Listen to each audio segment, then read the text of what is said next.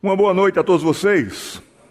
Bom estar aqui na Igreja Batista, primeira Igreja Batista de Londrina. Agradeço a receptividade, a bondade, privilégio de compartilhar a palavra de Deus com um público jovem nesta noite.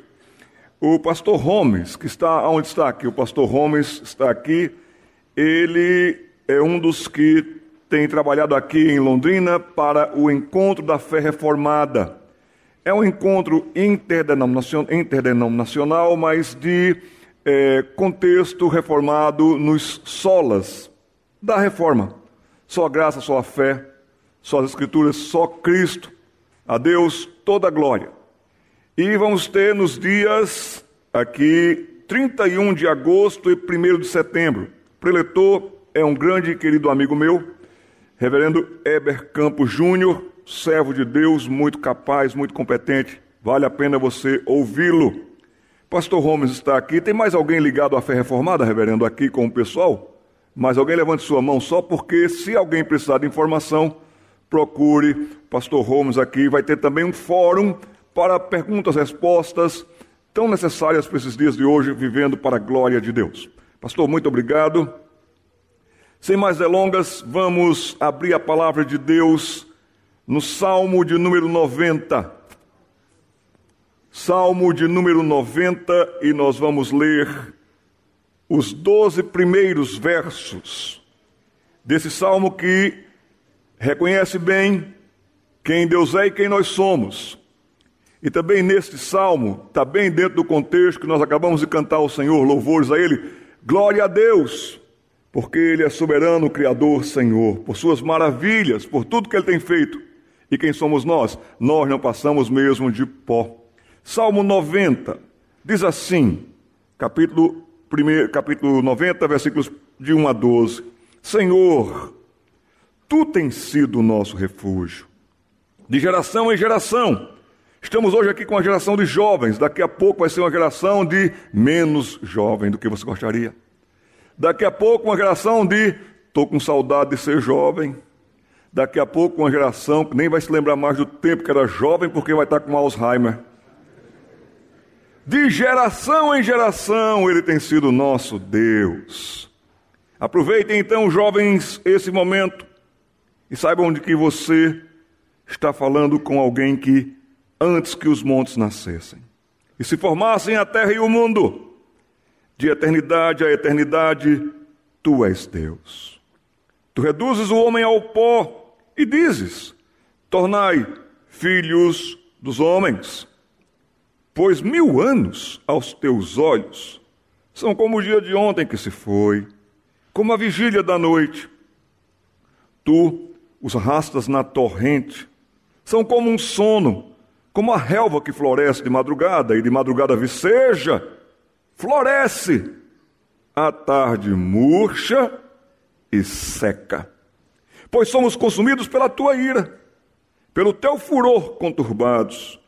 Diante de ti pusestes as nossas iniquidades, acúmulo de maldade, acúmulo de pecado, acúmulo do que não presta, que é o que você é e o que eu sou. Iniquidade, acúmulo de sujeira. Pois diante de ti, verso 8, pusestes as nossas iniquidades e sob a luz do teu rosto os nossos pecados ocultos. Deus já sabia que ter internet, essas coisas todas. Pois todos os nossos dias se passam na tua ira. Acabam-se os nossos anos, que pena. Acabam-se os nossos anos. Uma notícia muito importante para você, se você estava achando que você era Mulher Maravilha, Superman, seus anos vão se acabar. Essa não é uma boa notícia para você, mas eu tenho que dar para você, está aqui na palavra de Deus. Acabam-se os nossos anos todos, como um breve pensamento. Presta atenção nisso no verso 10. Os dias da nossa vida.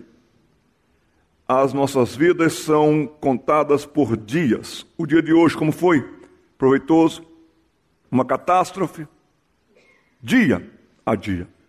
Ensina-nos a os dias da nossa vida, verso 10, sobem a 70 anos em havendo vigor a 80. Nesse caso, o melhor deles é canseiro e enfado, porque tudo passa rapidamente e nós voamos. Quem conhece o poder da tua ira e a tua cólera, segundo o temor que te é devido? Aí vem uma oração muito bonita que eu faço por mim e nós fazemos juntos nessa noite. Ensina-nos a contar os nossos dias, para que alcancemos corações sábios. Sua vida ela é composta de dias. Conte sua vida em dias, vai ser melhor para você. Mas dia a dia, dia a dia, conjuntinho de anos somente. Aí você passa tão rápido, nós voamos. Então peça a Deus sabedoria para que você alcance coração sábio, a sede dos seus sentimentos e uma mente sábia, a razão dos seus pensamentos. Vamos ver então ali, de acordo com a proposta, engolidos pela cultura pop, pela cultura popular. Nesta sala, nesse ambiente hoje, ou nós temos pessoas que estão sendo engolidas pela cultura popular, ou temos pessoas que estão seguindo a Jesus Cristo. E a cultura pop e a cultura popular têm procurado engolir você, triturar você através da arte, da mídia, do consumo, e tudo isso nós precisamos também ver através de uma abordagem cristã. Agora, o que é que andam entulhando na sua cabeça? Aquela sua amiga da universidade, aquele seu amigo do trabalho, as propostas que pulam na sua frente quando você abre um site, você precisa ser assim, você precisa ter isso. O que é que andam entulhando? Enfim, o que é que andam querendo colocar na sua cabeça? E muitas vezes estão conseguindo colocar na sua cabeça. Nós temos que nos basear por um trinômio latino. E esse trinômio latino é esse, vivere et intelligere. Esse é ser. O que eu sou. Viver é como eu vivo, como eu me conduzo, como eu existo. Intelligere, como eu penso. Agora, será que eu penso ou estão pensando por mim? Ou estão colocando as coisas na minha cabeça? Ou eu estou pensando como todo mundo pensa e ninguém pensa coisa nenhuma de proveito? O que é que você está pensando? Está enchendo sua cabeça com o quê? Está enchendo sua cabeça com ideias, projetos, propostas? Acho bom você parar, pensar. Você não é esse tanto que você gostaria. Você não viverá tanto quanto você gostaria. A palavra de Deus nos diz 70, 80. Inteligente você não é tanto porque se fosse, pensaria melhor na vida. Nosso povo está se tornando muito esperto. A sua amiga, esperta. Lisa. Aquele seu amigão, esperto. O Brasil tem se tornado o paraíso dos espertos. Eu estou diante de espertos. Vocês estão diante de alguém que sabe ser esperto. Mas se nós pensássemos, nós iríamos pensar na nossa situação e condição. E na nossa condição, Deus colocou a eternidade dentro do nosso peito. Você vai para a eternidade. Seus dias se encerrarão sobre a face da terra, isso é um fato. Mas nunca você deixará de ser você. Agora, aonde você vai ser você, essa é uma questão que você deveria parar e pensar bem, porque o tempo está passando. Essa é o que você é. Vivere, como você está vivendo. Inteligere, como você está usando o seu intelecto, seus pensamentos, seu intelecto, seus pensamentos, para que você possa pensar alguma coisa.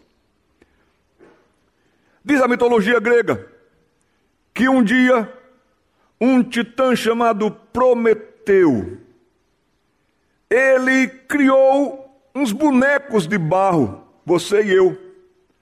A lenda de Prometeu ou a mitologia de Prometeu. Vamos mostrar o próximo slide. Prometeu pegou argila, é assim que conta a história, e Prometeu fez uns bonequinhos de barro, você e eu, a humanidade. Então Prometeu fez, mas sabe de uma coisa, gente? Prometeu, ele caprichou tanto, quem sabe, no barro, que faltou barro para o cérebro. E os humanos Eles eram assim meio retardados. E eles não sabiam fazer nada, eles tinham medo de tudo. Um trovão eles tinham medo. Qualquer coisa eles tinham medo. Chovia e eles ficavam na chuva. Calorzão e eles não sabiam se abrigar. Então faltou barro para o cérebro. Aí a alegria dos outros titãs era esmagar os bonequinhos de Prometeu. E Prometeu disse assim: Mas eu gastei tanto tempo, eu gostei tanto deles. Como é que eu posso torná-los eficientes?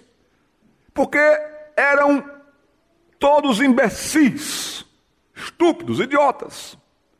Aí Prometeu sabia que Zeus, o grande Zeus, tinha um fogo sagrado. Prometeu, ele foi lá e ele pegou do fogo sagrado de Zeus e colocou nas mãos de humanos que ele tinha criado. Só que uma das diversões, sessão da tarde de Zeus, era assistir os bonequinhos de Prometeu. E Zeus morria de rir. Como são estúpidos, como são idiotas. Olha aquela ali, aquela ali, aquela ali. Ao invés de morar em Londrina, vai morar em São Paulo. Como é estúpida. Zeus ria muito. Mas Zeus deu uma cochilada, foi tirar um cochilo, e nesse cochilo, Prometeu foi lá, pegou do fogo de Zeus e colocou na mão dos humanos. Prometeu-lhe prometeu um fogo. Prometeu-lhe prometeu esperteza. Prometeu-lhe prometeu sabedoria, porque quando Zeus acordou, que ele olhou para assistir sessão da tarde, os homens estavam construindo. Mas como esses imbecis constroem? Eles não tinham nem cérebro e agora estão construindo. E agora estão fazendo barragens, e agora estão mexendo com a agricultura, e descobriram o ouro, e descobriram o metal. E do cochilo que Zeus deu, com o fogo que prometeu lhes deu, prometendo que agora eles conseguiriam ser, viver, pensar por si, tudo isso, eles estavam se acabando. E ele viu que os titãs não estavam mais nem pisando neles. Eles mesmos estavam se acabando. Se acabando de trabalhar. Se acabando de querer aparecer. Se acabando de querer acontecer. Se acabando disso, se acabando daquilo. Sabe por quê? Porque prometeu, prometeu que o fogo de Zeus iria fazê-los felizes. Mas enquanto isso, Enquanto eles estavam produzindo e produzindo e produzindo, enquanto eles estavam concorrendo, enquanto eles estavam querendo formar os seus nomes grandes, eles estavam se acabando, eles estavam adoecendo, eles estavam endoidecendo. Está cheio de gente, quem sabe aqui nessa noite, que se agarrou com o fogo de Zeus e disse: Eu vou ser, custe o que custar. Eu vou fazer, custe o que custar. Eu vou conseguir, custe o que custar.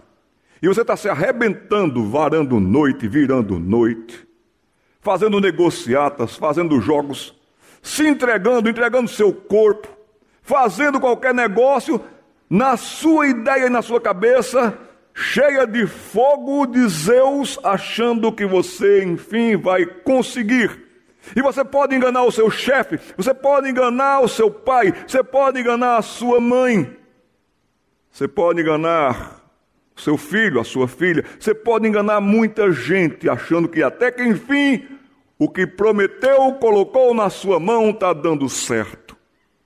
Poxa, sofri tanto. Poxa, eu tive tanta dificuldade, mas agora eu descobri o fogo.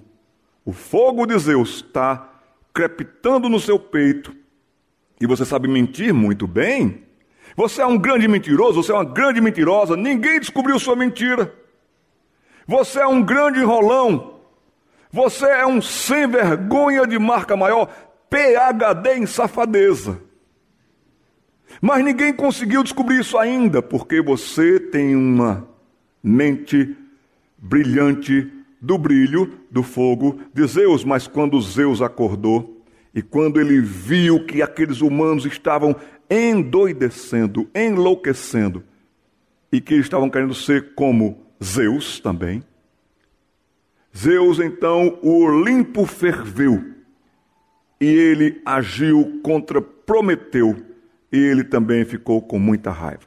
Aí, Ele criou uma caixa, uma caixa dos sonhos, e criou uma mulher. O nome da mulher? Pandora. E deu Pandora de mulher para o irmão de Prometeu.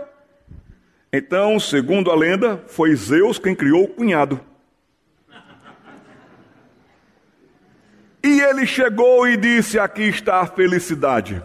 Aqui sim está a felicidade, na caixa de Pandora. Quer ser feliz? Está tudo aqui dentro. Tá tudo aqui. Só que tem uma coisa, Pandora: não abra. Meu Deus, falar para a mulher não abrir uma caixa. Não abra, Pandora. Não abra. Pandora viu aquela caixa, viu aquela caixa, viu aquela caixa, e naquela caixa tinha tantos sonhos. E Pandora foi lá e abriu a caixa de Pandora.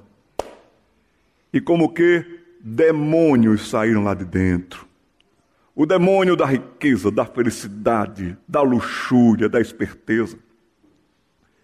Aí está agora você também querendo remexer na caixa de Pandora. Você está buscando felicidade na caixa de Pandora.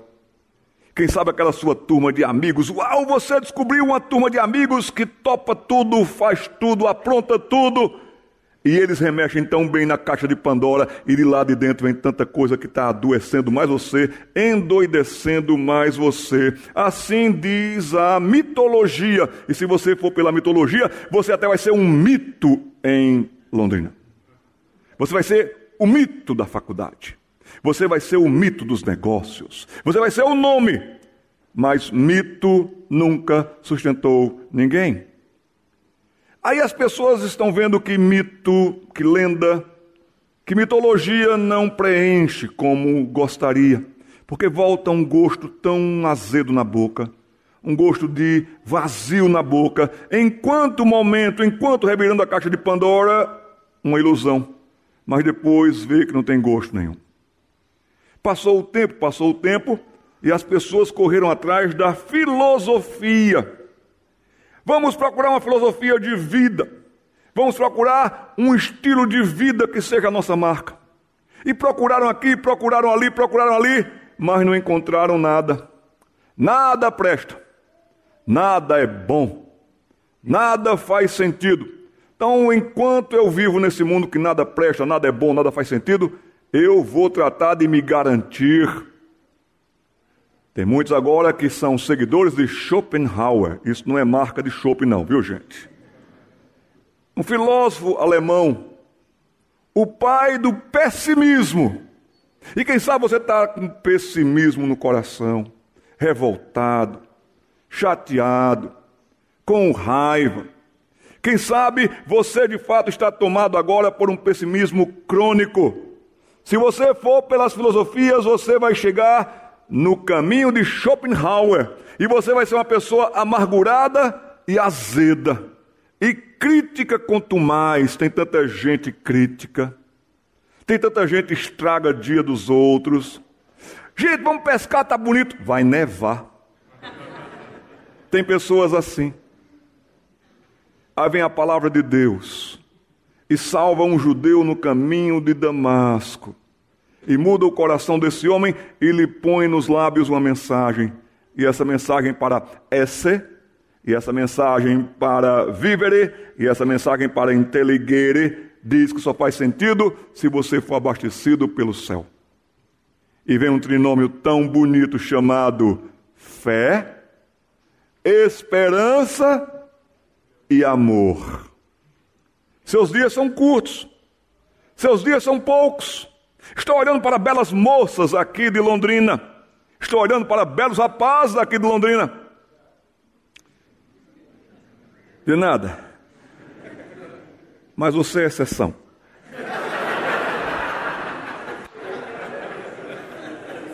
Estou vendo as moças e os rapazes ainda sem ruguinhas. Mas meninas, é só uma questão de tempo. Olha para esse lado de cá.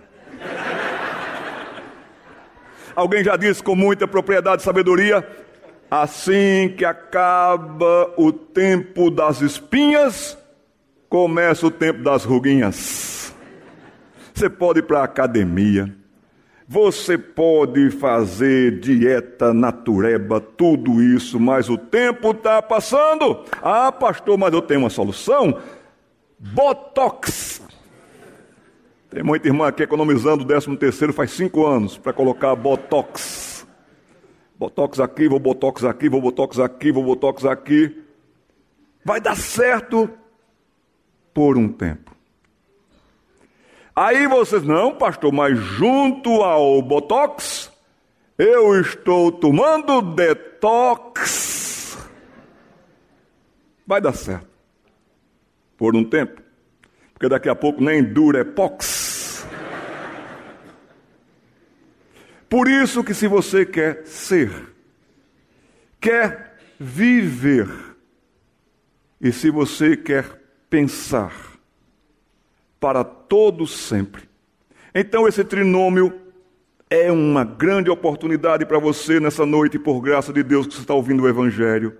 Fé, esperança e amor. Vamos abrir a palavra de Deus em Provérbios capítulo 23, versículo 7. Eu quero incentivar todos os que estão me ouvindo aqui a andarem com as Bíblias, mas Bíblia sim, livro. Eu sei que muitos de vocês têm a Bíblia no celular. Mas na igreja, no meio do povo de Deus, eu quero incentivar vocês a terem a Bíblia no papel. É tão bom porque onde foi que o pastor mesmo falou? Bíblia era 23 aonde a nossa memória é uma memória fotográfica, então você vai saber, estava mais ou menos por aqui. Achei. Então incentivo você na casa de Deus a ter a palavra de Deus também aqui na mão. Provérbios 23, 7. Diz para mim, diz para você o seguinte: Vamos ler todos, estou vendo que está ali na tela. Porque, como imagina em sua alma, assim ele é. Ele te diz: come e bebe, mas o seu coração não está contigo. A parte mais sensível que você tem, a parte eterna que você é, a parte que realmente faz você diferente de todos nós aqui e eu de você e você do outro, é a alma. Mas a alma tem fome da palavra de Deus e sede de Deus, de conhecer a Deus. Se você tentar preencher com a sua alma, come e bebe de qualquer outra coisa, ai de você. Pobre de você, você vai ser um iludido. Você vai comer o que a alma não vai se satisfazer. Você vai beber e a alma não vai se satisfazer. Mas tem uma coisa que aconteceu com a sua alma, assim como a pessoa se imagina. Na sua alma, na sua essência, a substância mais sensível que o universo conhece. Assim ele é. Está se achando grande coisa? A sua alma está se achando grande coisa? A sua alma está se achando o mais inteligente dos mortais? A sua alma está se achando a mais bela das belas. A sua alma está se achando aquele que vai chegar lá, assim como você está imaginando sua alma, saiba que você está vivendo por isso. Leia do engano, porque a alma está imaginando coisas fúteis. Você está sendo um filho da cultura desse tempo. Você está sendo engolido pela cultura desse tempo. Compre, tenha, seja, aconteça. Assim sendo, o que é cultura?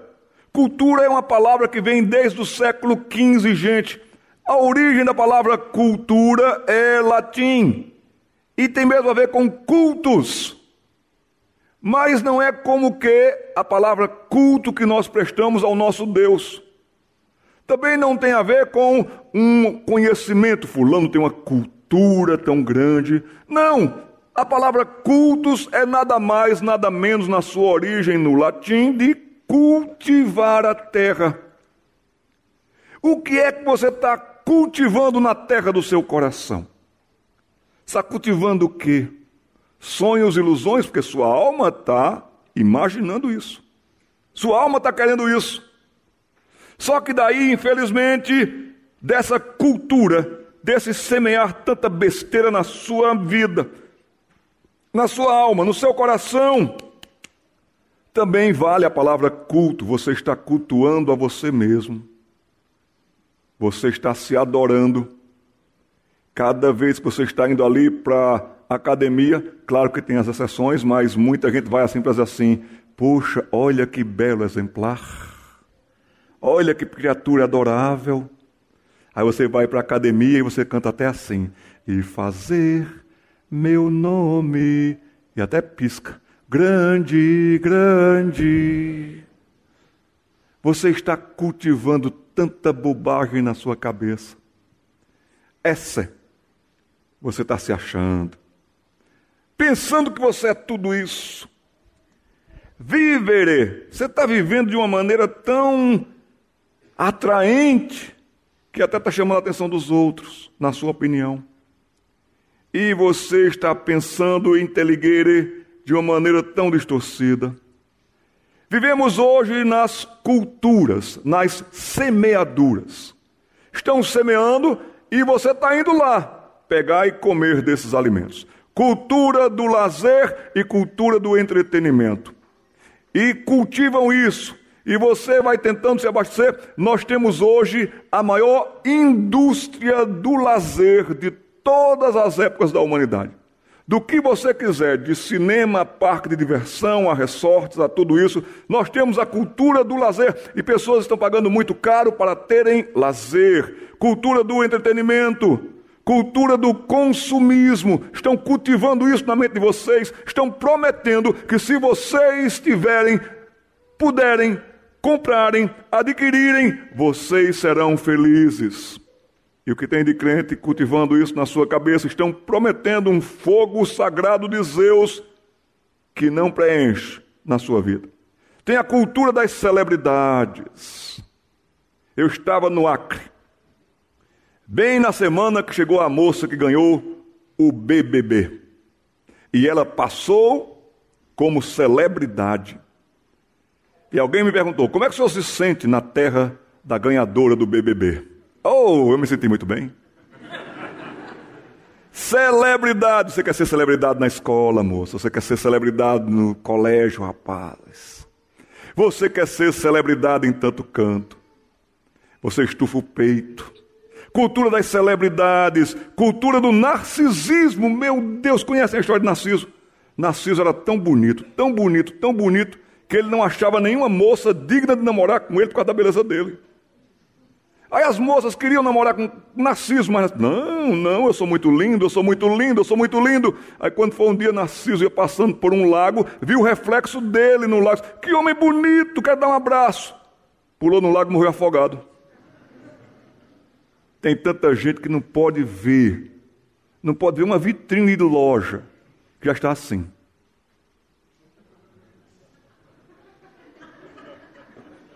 cultura narcisista. Tem muita gente aqui que vira uma colher para ver se vê o seu reflexo ali. E a cultura da moda e dos modismos estão nos fazendo crer nisso, cultivar isso no coração. Tem a cultura da comédia, tem a cultura da cibernética, tem a cultura do cinema, do show, dos espetáculos, tem a cultura gospel até, estrelas gospel até. Cazuza chegava mesmo a gritar em uma das suas músicas: ideologia, eu quero uma para viver. Porque teve um pensador inspirado por Deus que disse algo tão tremendo no livro chamado Eclesiastes: isso é como correr atrás do vento. Está cheio de corredores atrás do vento em Londrina. E alguém já disse com muita propriedade: quem corre atrás do vento entope as suas veias do vazio. Estão correndo atrás do vento. Então, o que é que estão cultivando com você, para você? O que é que estão tentando fazer arder no seu peito? Esse mesmo autor do Eclesiastes, que eu disse para você, capítulo 3, versículo 15, ele disse: O que é? O que está valendo? O que está pegando? O que é? Já foi. É só alguma coisa requentada é só alguma coisa repaginada. O que é, já foi na história da humanidade, ó. Está se achando grande coisa. Já aconteceu tantas vezes, repetidas, repetidas vezes na história da humanidade. O que é já foi? Ah, pastor, mas o que há de vir? Também já foi. Tem nada de novo debaixo do sol. Mas lembre-se disso. Deus, o eterno e soberano Senhor, ele pede conta do que passou e o tempo está passando e Deus vai pedir conta do seu tempo. Deus não colocou você nesta terra para você ser e acontecer. Deus colocou você nessa terra para você viver para a glória dele.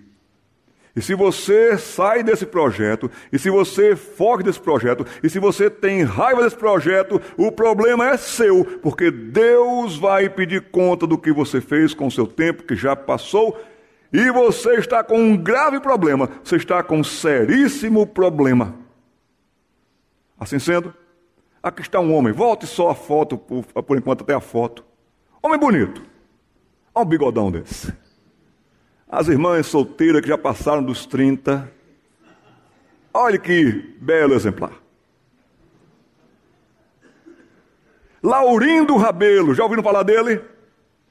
Ah, como eu gosto das poesias de Laurindo Rabelo.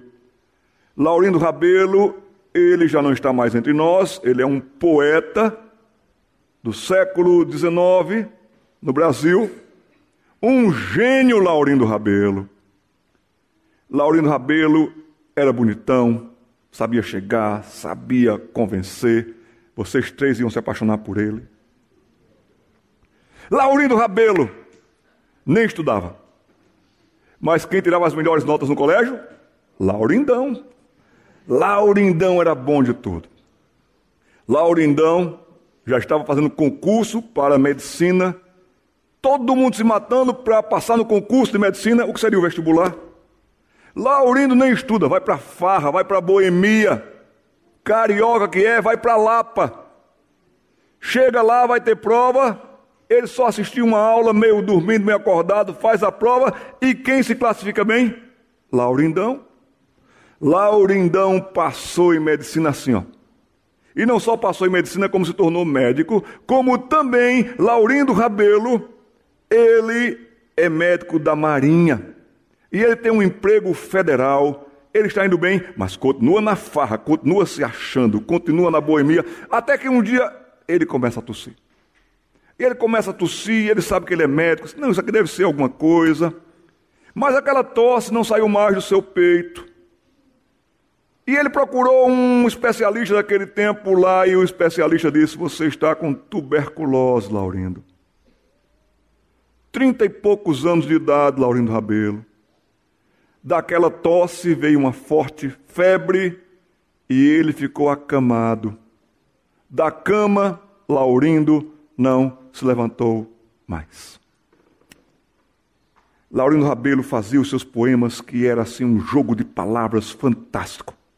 Ele pegava uma palavra, trazia o sentido da palavra, colocava o sentido da palavra, trazia um outro sentido, e ele trabalhava com a palavra tão bem. Ele pegava uma palavra e daquela palavra ele saía dissecando como que o seu momento, a sua situação, acordando o povo. Um dos seus poemas de morte, porque Laurindo está morrendo. E ele escreve este poema sobre o tempo e conta.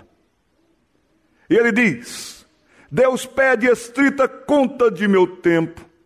É forçoso do tempo já dar conta. Mas como dar sem tempo tanta conta? Eu que gastei sem conta tanto tempo. Para ter minha conta feita a tempo dado, me foi bom tempo e não fiz conta. Não quis, sobrando tempo, fazer conta. Quero hoje fazer conta e falta tempo. Ó vós que tendes tempo sem ter conta, não gasteis esse tempo em passatempo.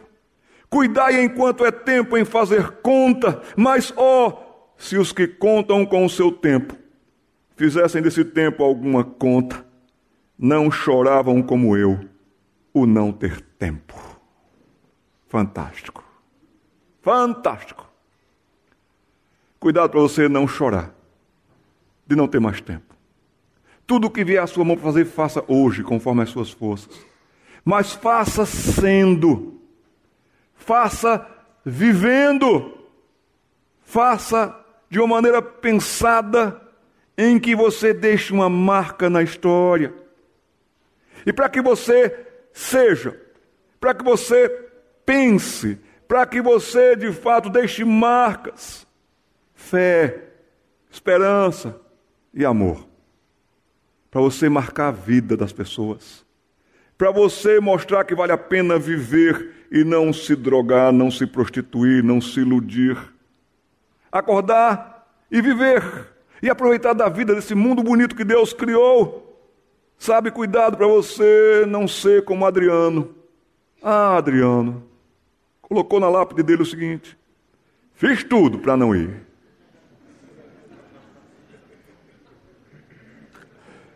Fiz tudo para não ir.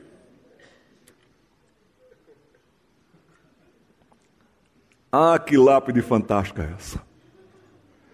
Adriano está dizendo para você: está tentando isso para não ir? Eu tentei. Está procurando ser assim para não ir? Eu procurei. Ele está dizendo para você nessa noite, moça, rapaz, fiz de tudo para não ir. Mas não teve jeito, Adriano. Lá estava eu na Alemanha. E moramos um tempo, enquanto eu precisei estudar o idioma, com um casal de idosos, Herr Seiler e Frau Seiler, já estão com o senhor. Ah, Frau Seiler, minha mãe alemã, Herr Seiler, meu pai alemão. Amo a memória dos dois. Mas Frau Seiler foi acometida por uma enfermidade, um câncer terrível, e ela faleceu em pouco tempo entre o diagnóstico, a enfermidade e o falecimento. Lá fomos nós para o funeral de Frau Seiler. E sabe, eu não sei porquê. Mas lá fui eu ler lápides. Que coisa, nunca mais fiz isso na minha vida. Quando eu quero ler lápide, eu não vou parar. Eu vi uma lápide, dizia uma coisa, um poema, uma coisa aqui e ali. Eu fui lendo as lápides, lendo as lápides, até que eu me dei conta dessa lápide. E eu dei três passos para trás. Eu me assustei com essa lápide. Estava escrito naquela lápide: Er hat gelebt und zu verlieren. Er hat gekämpft und gekämpft. Hat immer verloren. Er ist gestorben und ruht nicht. Eu dei três passos para trás. Eu nem vou traduzir. Eu parei e pensei: isso pega. Isso é contagioso. Isso é desgraçado demais. Até perguntei quem é o vascaíno que está enterrado aí dentro. Porque uma pessoa se acabando, tossindo, sem fôlego, sem ar, sem nada, insistiu, está lembrado, está lembrado que eu pedi para você colocar na minha lápide. Ele mandou colocar isso na sua lápide, que traduzido diz o seguinte: vamos lá? Entrou na vida para perder. Lutou, lutou e foi derrotado sempre. Morreu e não descansa. Que lápide desgraçada. É vascaíno ou não é? Que lápide desgraçada, gente. Anota aí, anota aí, coloque aí. Não esqueça, entrou na vida para perder. Lutou, lutou e foi derrotado sempre. Morreu e não descansa. Esta é a lápide de muita gente aqui em Londrina. Quem sabe a sua lápide nessa noite. Quem sabe você está caminhando para isso, iludido, mas caminhando para isso. Quem sabe você está correndo atrás do fogo de Prometeu roubado, do fogo sagrado de Zeus, que prometeu que você ia ser tudo esperto, capaz. E você está se acabando por causa disso, e no final das contas, esta vai ser a sua lápide a lápide daqueles espertos, a lápide daqueles que estão no poder, morreu e não descansa. Aqui está Johnny Mitchell. Johnny Mitchell foi uma compositora dos anos 1960. Alguns de vocês já devem ter ouvido falar de Woodstock, um festival de rock, que foi acontecendo num fazendão, foi acontecendo num ermo. E o pessoal foi indo para lá, foi indo para lá, e de repente Milhares e milhares de jovens estavam naquele rancho. Não tinha estrutura nenhuma de banho, de banheiro, de chuveiro, de nada. Mas eles estavam lá. E todo mundo correndo lá para ver se encontrava sentido para a vida. E de repente música, e de repente Janis Joplin, e de repente Jimi Hendrix, e de repente tantos. E eles cantaram, e eles tentavam mudar o planeta. Aí Johnny Mitchell, ela compôs exatamente uma canção falando sobre Woodstock. Vamos para a letra. Aqui já está a tradução. E ela diz assim: Deparei-me com um filho de Deus. Mas no contexto da época, filho de Deus era usado para pessoas que frequentavam a igreja. Você que foi criado na igreja, você que vem para a igreja, você que faz parte do grupo de jovens da igreja, você que é membro dessa igreja, você que é membro de outra igreja, você era chamado de filho de Deus. As pessoas levavam as suas Bíblias, iam para a igreja no domingo de manhã, e alguém dizia assim: lá vai um filho de Deus, lá vai uma filha de Deus. Mas Johnny Mitchell compôs essa canção falando sobre um rapaz crente indo buscar felicidade em Woodstock. E aqui diz: Deparei-me com um filho de Deus, e ele andava pela estrada. E eu lhe perguntei: Aonde você está indo, filho de Deus?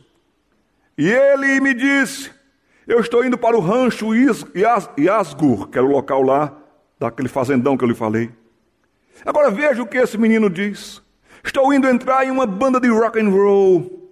Estou indo acampar lá fora, no terrão, na terra. Estou indo tentando libertar a minha alma. Estava em moda essa questão de que você era tão especial que você não era do pó da terra, você era do pó das estrelas. Tem alguém até hoje que pensa que é assim, pó de estrela. Somos poeira de estrela. Somos de ouro. E devemos nos levar de volta ao jardim. Sabe que jardim é esse? Na canção de Mitchell, é mesmo o jardim do Éden. É mesmo o sentido da vida, da criação, de ser criado, de ser criatura. Todos nós temos saudades do jardim do Éden. Agostinho de Hipona dizia: Ó oh Deus, nós somos criados por ti e para ti, só descansamos, só descansaremos quando estivermos contigo. Lembra que Deus colocou a eternidade no coração humano? Nós morremos de saudade do que nós fomos e perdemos, e nos fraturamos, nos quebramos, nos tornamos maus nos tornamos pecadores. Todos pecaram e separados estão da glória de Deus, e o salário do pecado é a morte. Nós morremos de saudades de dar certo, porque um dia demos certo. Nós morremos de saudades de termos sentido para a vida, unidade, marido e mulher. Nós morremos de saudades. E agora tem esse menino aqui, que não encontrou nada na igreja, está indo para Woodstock, Está se iludindo com o que estão dizendo para ele, colocando na cabeça dele, na alma dele: Tu és pó de estrela. Tu és de ouro, menino.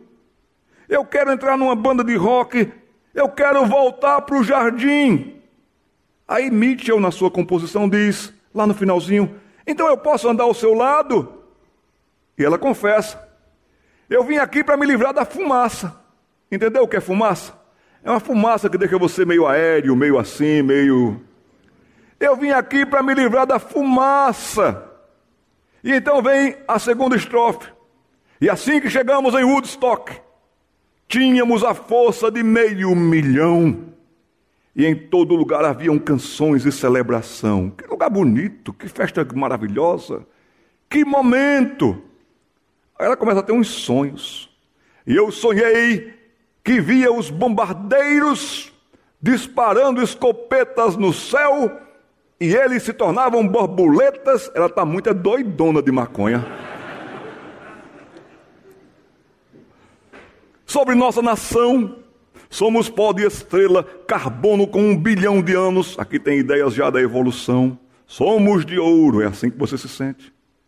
Mas veja isso: conseguindo na barganha com o diabo, e devemos nos levar de volta ao jardim. Mas quem foi que tirou você do jardim? Foi o diabo. Agora você está ouvindo as propostas que todas elas vêm do diabo para acabar com você. E ele está dizendo: Você é de ouro, menina, você é pó de estrela, menina.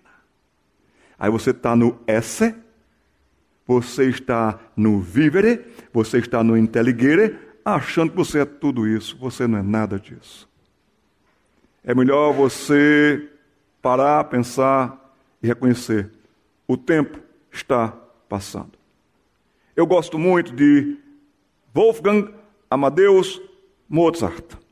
Teve esse filme, Amadeus. Como eu gosto de assistir esse filme. E nessa noite eu queria falar para vocês também um pouco, já estou querendo me dirigir para o fim, não sei se eu vou chegar lá, sobre requiem. Já ouviram essa expressão? Eram expressões para missas caríssimas. A pessoa estava doente, adoecendo, sabia que daquela não escapava, queria comprar um lugar no céu, queria ter algum momento em que tivesse uma missa fúnebre, cor presente, com um coral contratado, com orquestra contratada, um requiem. A palavra requiem em latim significa descanso, repouso, que é o que nós mais queremos. Nós queremos repouso. Nós queremos paz. Por isso que Jesus disse: Deixe-vos a minha paz. A minha paz dou para você. Nós queremos paz. Nós queremos ser felizes para todo sempre. Aí contratavam então os que compunham requiem, cânticos do descanso em missa fúnebre. E Mozart compôs esse requiem, que você pode colocar ali assim, requiem de Mozart. Você vai ver que canção, que exuberância. Contrataram-no para compor essa canção. Dê uma olhada na letra.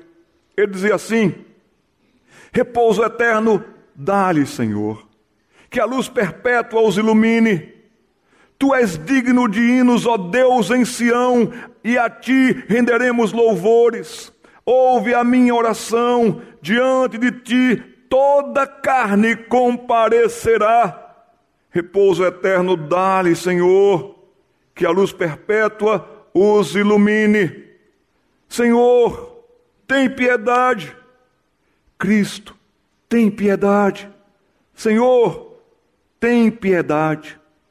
Um próximo compasso nesse requiem falava sobre dies irae, o dia da ira. Veja que consciência Mozart tinha. Que é bom que você também tenha. Neste dia, no dia da ira do Senhor, os séculos se desfarão em cinzas. Assim testificam Davi, do Antigo Testamento, e Sibila, de qualquer mitologia grega. Quanto temor haverá então quando o juiz vier para julgar com rigor todas as coisas. Mais um próximo compasso. Tuba mirum, a trombeta poderosa. A trombeta poderosa espalhará seu som pela região dos sepulcros, para juntar a todos diante do trono. A morte e a natureza se espantarão com as criaturas que ressurgem para responderem ao juízo. Um livro será aberto no qual tudo está contido, pelo qual o mundo será julgado. Logo que o juiz se assente, tudo que está oculto aparecerá, nada ficará impune. E o que eu, miserável, poderei fazer ou dizer? A quem recorrerei? Então há um pedido, um rogo, um rogo da alma. Rex tremendai. Rei tremendo, majestade, que salvando salva pela graça. Salva-me, fonte da piedade. Ele reconhecia que só havia um que podia salvá-lo daquele dia tremendo e então ele vai agora falar sobre os condenados. Será que você vai estar entre eles? Os condenados. Condenados em latim, confuntates. Você anda tão confundido, você anda tão iludido, colocaram tanta confusão na sua mente, na sua alma. Você não passa de uma mebinha que veio de milhões e bilhões e não sei o quê. Você deve fazer isso, você deve fazer aquilo outro. Deixa esse negócio de Deus para lá. Isso é coisa de tolo. Estão colocando tantas coisas na sua mente, na sua alma. Estão lhe confundindo. Mas confundindo está mostrando que você está se condenando cada vez mais confrontados. Sabe como a palavra de Deus lhe mostra e me mostra como esses confundidos, iludidos e arrogantes e, arrogantes e prepotentes Mozart fala para a gente nessa noite. Condenados malditos, lançados às chamas devoradoras, chama-me, Senhor, junto aos benditos. Eu oro suplicante e prostrado, o coração contrito, quase em cinzas. Toma conta do meu fim. Toma conta do meu fim, Senhor. Está vendo como era sério ir para uma missa fúnebre com um requiem? Já ouviu um sermão desse no funeral? Seria bom ouvir um sermão desse no funeral. Condenados malditos. Daqui a pouco é você aqui, desgraçado. E aí vem a parte de uma peça linda, lacrimosa. Dia de lágrimas. Dia de lágrimas será aquele na, no qual os ressurgidos das cinzas serão julgados como réus. Ele faz um pedido a este, a mim. Poupa, ó Deus, piedoso Senhor Jesus, dá-lhes repouso. Amém. Lembra-te, e agora ele fala para os que estão vivos. Lembra-te, menina, lembre-se. Rapaz, lembre-se. Senhor, senhora, lembre-se. Lembra-te. Lembra-te, ó Jesus piedoso, que fui a causa da tua vinda, que eu não me perca naquele dia. Procurando-me, ficaste exausto, redimiste-me, morrendo na cruz. Dá-me o dom da remissão diante do dia de toda, de, de, de toda razão que tu tens para me julgar como réu seria assim. Choro e gemo como réu, a culpa enrubesce meu semblante. A esse suplicante, poupai, ó Deus, tu que absolvestes a Maria Madalena e ao ladrão ouvistes, a mim ouviste, a mim também deste esperança. Minhas preces não são dignas. Ser bondoso e faça misericórdia, que eu não queime no fogo eterno. Dá-me lugar entre as ovelhas e afastai-me dos bodes, que eu me assente à tua destra. Eu termino perguntando: você tem sede do quê? Sede de ser, sede de acontecer, sede de viver sede de ser feliz, sede de ser gente. Alguém também teve essa mesma sede. Asaf, Salmo 73. Asaf, ele vai dizer assim: Por muito pouco eu não me desviei, porque eu tinha inveja dos ímpios. Eu olhava os ímpios e os ímpios eram tão felizes. Os ímpios não se cansam, os ímpios estão sempre na moda, os ímpios estão sempre acontecendo. Eu invejava os ímpios, Aí tem uma parte nesse Salmo 73 que diz assim: Até que, até que, até que eu atinei para o fim dos ímpios. Se você não é de Cristo, se você não nasceu de novo, se você não se arrependeu dos seus pecados, se você não clamar por Deus nessa noite, você continua sendo ímpio. É assim que Deus lhe vê. E os ímpios haverão de ter uma conta com Deus e a qualquer momento o caminho do ímpio perecerá, sem chance alguma de esperança, e cairá nas mãos do justo juiz que condena para o inferno para todo sempre. Você pode ser bonitinho, você pode ser cheirosinha, você pode ser famoso, mas se tudo isso você é, mas a sua marca principal é ímpio, ai de você. Até que eu atinei para o fim dos ímpios. E então, aqui no Salmo de número 73, no versículo 10, ele vai dizer: por isso o povo se volta para eles, os ímpios, e os tem como fonte de sabedoria, de prazer, de alegria, e até diz que bebe a largos sorvos. Sabe o que é a largos sorvos? É você estar morrendo de sede, de ser, de fazer, de acontecer, e buscar nessas fontes deles e fazer assim, ó, gluc, a largos sorvos. Você tem sede do que? Também cantavam os titãs, comida é pasto. Vocês lembram dessa canção? Em Gênesis capítulo 26, Isaac, ele abria alguns poços. Ele abria alguns poços, capítulo 6, no versículo 26. Mas vinham os filisteus e enterravam e entulhavam os poços. Quem sabe você está com muita sede nessa noite. Quem sabe você está precisando da água da vida nessa noite, mas assim que você começa a clamar pelo Senhor, vem alguém e entulha os seus poços. Isaac cavou tantos poços, tantos poços, mas vinha sempre alguém para entulhar os poços de Isaac. Capítulo 26, vou ler essa passagem, estou me preparando para o final. Versículo de números 1 a 3. Sobrevindo fome à terra, além da primeira vida nos dias de Abraão, foi Isaac a Gerar, avistar-se com Abimeleque, rei dos filisteus. Apareceu-lhe o Senhor e disse: Não desças ao Egito. Egito é, sinal de, é símbolo de mundanismo, é símbolo do mundo. Não vá buscar nada se você está com fome no Egito. Lá não tem nada que satisfaça você. Não vá ao mundo, não vá buscar nesse mundão. O Senhor diz para você e para mim nessa noite: Não desça ao Egito. Fica na terra que eu te disser. Eu vou dizer como você deve se portar, se comportar, suportar. Versículo 3: habita nela, e que frase linda! E serei contigo. A faculdade toda está descendo para o Egito. A faculdade toda está morrendo de fome. Está todo mundo indo para o Egito. Deus diz: não vá com eles. Não seja como um deles. Não ande com eles, não se assente com eles na roda dos escarnecedores. Fica comigo. Que frase linda na Bíblia. Eu serei contigo.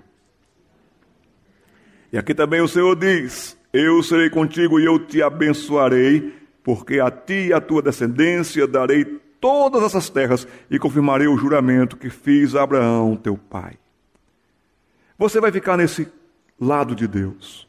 Mas saiba de uma coisa: você vai abrir um poço, inimigos da fé, inimigos da sua alegria, vão entulhar o seu poço, colocar entulhos, entulhos. Não desisto. Continue batalhando você terá a bênção de Deus.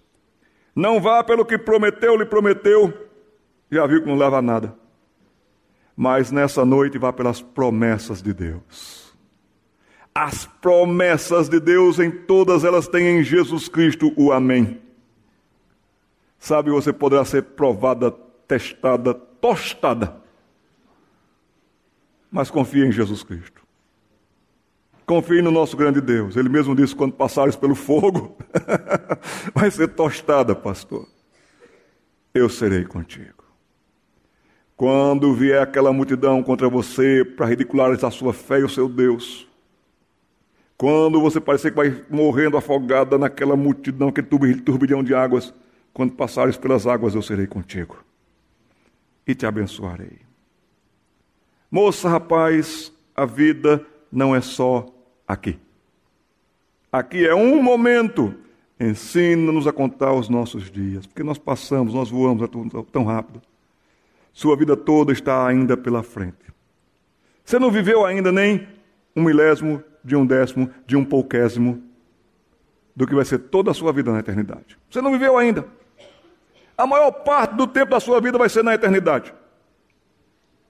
Então se prepare para ela hoje. E a palavra de Deus nos diz: se hoje você ouvir a minha voz, não endureça o seu coração. Deixa-me encerrar com uma história que aconteceu com uma ovelha minha. Uma menina muito querida, pode desligar já o, o, o, o a projeção. Uma menina muito querida, minha ovelha no Recife, chamada Rafaela. E eu escrevi o dia em que Rafaela partiu para estar com o Senhor.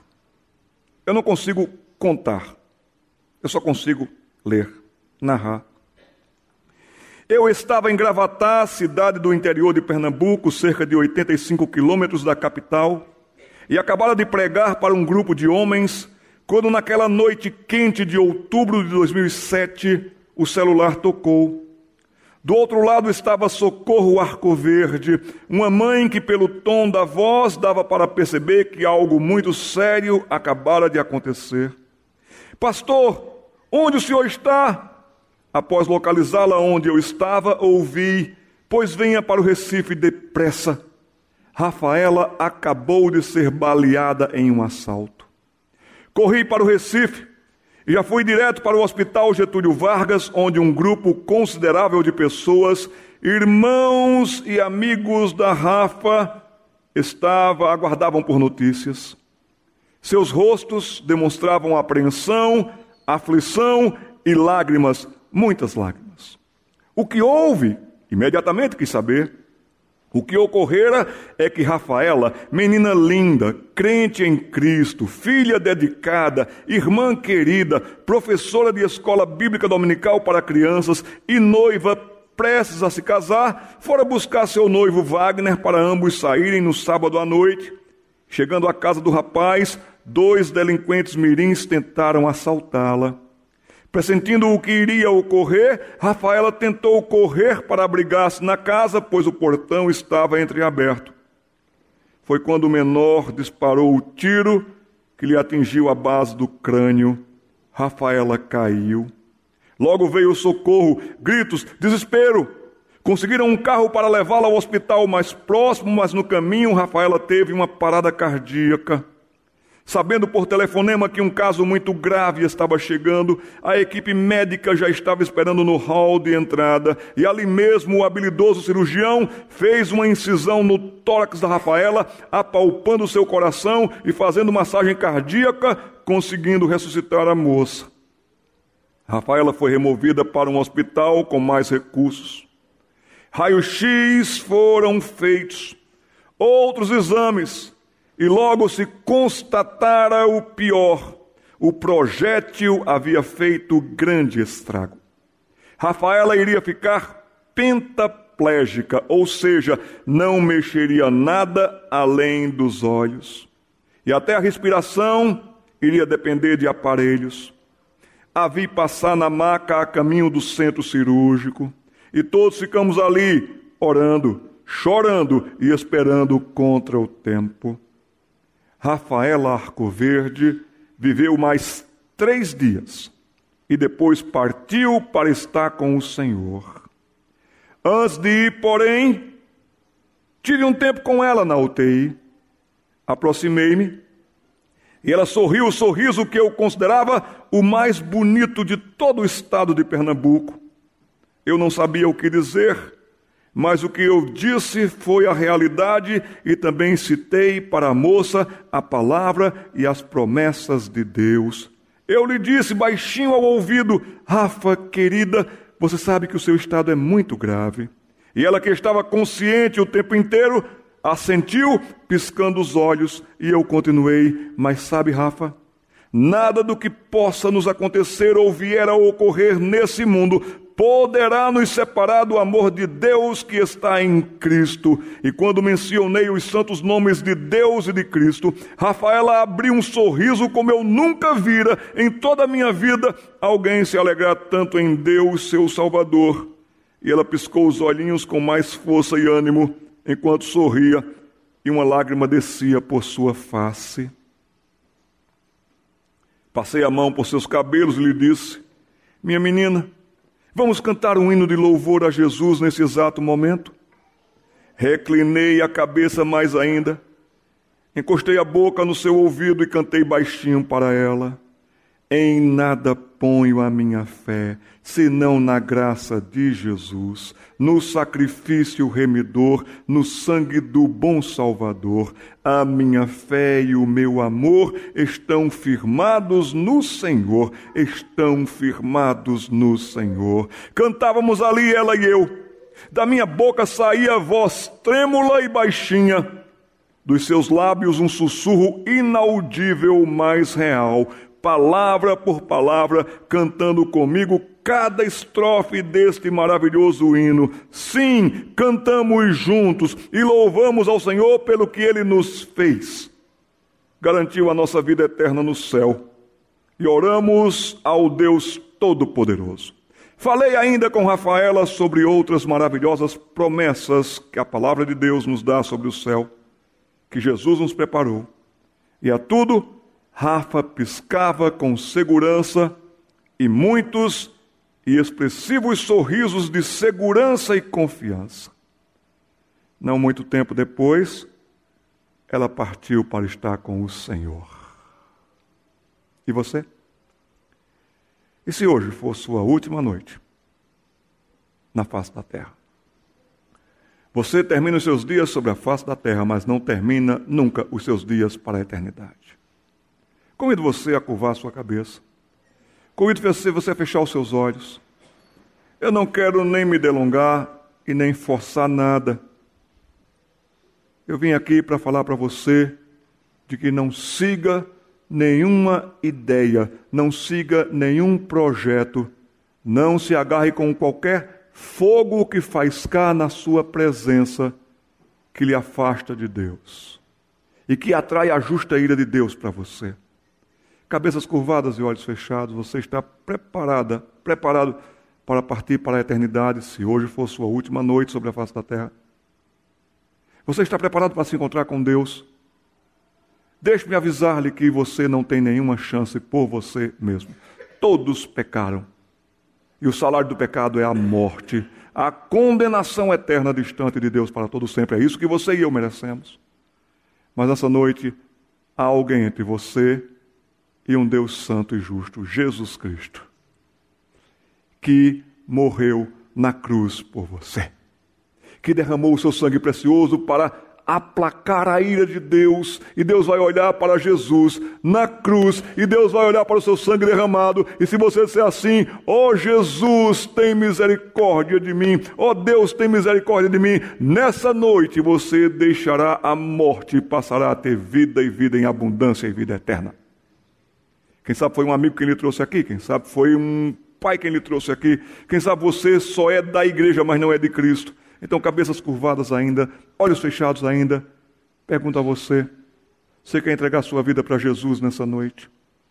Você reconhece os seus pecados, reconhece a sua situação, reconhece a sua condição, desesperadamente perdido, totalmente iludido, e você ouviu aqui que sem Jesus, sem chance, e você nessa noite quer clamar por Jesus, dizendo: Senhor Jesus, tem misericórdia de mim, pecador, tem misericórdia de mim, pecadora. Se você quiser, nessa noite, haverá salvação nesta igreja, e será a sua. Quer orar comigo? Quer clamar comigo? Eu vou fazer uma oração bem breve. Não precisa sair som nenhum da sua boca. Deus conhece o que está no seu coração. E se essa mensagem chegou ao seu coração, e se essa mensagem foi para você, você vai repetir no seu coração essas palavras comigo. Você e Deus, estarei lhe ajudando. Ore assim. Senhor Deus, eu reconheço que sou pecador, pecadora. Reconheço que me afastei de ti. Reconheço que sou uma pessoa indigna pelo que sou, pelo que faço, pelo que desejo, pelo que corro atrás. Eu reconheço que isso só me conduzirá ao inferno para sempre distante do Senhor. Eu não quero ir para o inferno, ó Deus. Eu mereço, mas eu não quero. Eu quero voltar-me para o Senhor. Olha para mim nesse momento, ó Deus. Não tenho nada para comprar a salvação, não tenho nada para te oferecer. Mas por Jesus Cristo, olha para mim e olha para o sangue de Jesus agora sobre a minha vida. Estou arrependido, estou arrependida. Eu lhe peço perdão, e eu lhe peço reconciliação, e eu lhe peço paz, e eu lhe peço salvação eterna. Cabeças curvadas e olhos fechados. E quem a Ele clamar por sua grande misericórdia, Ele virá ao seu encontro. Cabeças curvadas, olhos fechados. Alguém aqui orou comigo essa oração que eu fiz? Levante uma das suas mãos, eu quero olhar para você. Deus abençoe você, Deus abençoe você, Deus abençoe você. Cabeças curvadas ainda, olhos fechados, ninguém olhando para mim. Mais alguém aqui, três pessoas reconheceram o seu estado de petição. Deus abençoe você, meu filho, Deus abençoe você. Há mais alguém aqui, Deus abençoe você, querido. Deus abençoe você, meu filho. Deus abençoe você. Deus abençoe você, moça. Deus abençoe você. mas também para você que está brincando de ser crente, conhece a verdade, está na hora de levar o Evangelho a sério. Que você não se iluda com nenhum fogo de Prometeu, mas que você siga a Cristo. Vou orar também por você. E, Senhor, aquele rapaz, aquela moça que conhece o Senhor, mas que se afastou, que está iludido, que está enganando a família, enganando o pastor, enganando a tantos outros, ao Senhor essa pessoa não engana. Se nessa noite essa mensagem também serviu ao coração dessa pessoa, traga de novo, ó Deus, a consciência do perdão, da graça e do nojo pelo pecado. Que o Senhor lhe abençoe, meu querido, que o Senhor lhe guarde. Que o Senhor lhe sustente pela mão. E você que nessa noite tomou uma decisão por Cristo, Ele lhe ajudará e lhe conduzirá, e essa igreja estará à sua disposição para ajudá-lo na caminhada. Conte com a gente. Por Jesus Cristo, ó Deus, nós agradecemos por essa noite. Amém. A vocês que tomaram a decisão por Cristo, não vou chamá-los à frente, mas eu quero dar um abraço em você. Você depois vai me procurar dar um abraço aqui. Pastor, Grêmio também está aqui. Temos mais pastores na casa. Fiquem de pé vocês, pastores, só para a gente se localizar ou localizá-los. Os pastores na casa, fiquem de pé. Se você quiser conversar, temos o pastor lá na frente. Se você quiser conversar com mais alguém, nós estamos à sua disposição. Mas depois também eu quero que você venha me dar um abraço, dizendo, pastor, eu criei em Jesus Cristo, entreguei minha vida para Ele hoje à noite, porque eu quero conduzir você já para as pessoas também cuidarem de você, tá bom? Deus abençoe ricamente os jovens dessa igreja. E que as pessoas olhem para você e não vejam em vocês uns iludidos, mas alguém que sabe muito bem em quem tem crido e que Ele é poderoso para guardar o tesouro de vocês. Amém? Deus abençoe. A Livraria PIB Londrina procura selecionar cuidadosamente seus títulos e autores a fim de oferecer um conteúdo alinhado com o Evangelho de Jesus Cristo Bíblias, livros de teologia, devocionais, literatura infantil, biografias, comentários bíblicos e muito mais. Dispomos também de um acervo de CDs e DVDs das mais de 5 mil mensagens ministradas na primeira Igreja Batista em Londrina. Visite a Livraria PIB Londrina e conheça ainda mais. Livraria PIB Londrina, de segunda a sexta, das 13h30 às 18 horas endereço na Avenida Paraná, 76A, próximo ao Calçadão, bem no centro de Londrina. Ligue para 3372 8921 ou acesse o site www.livrariapiblondrina.com.br.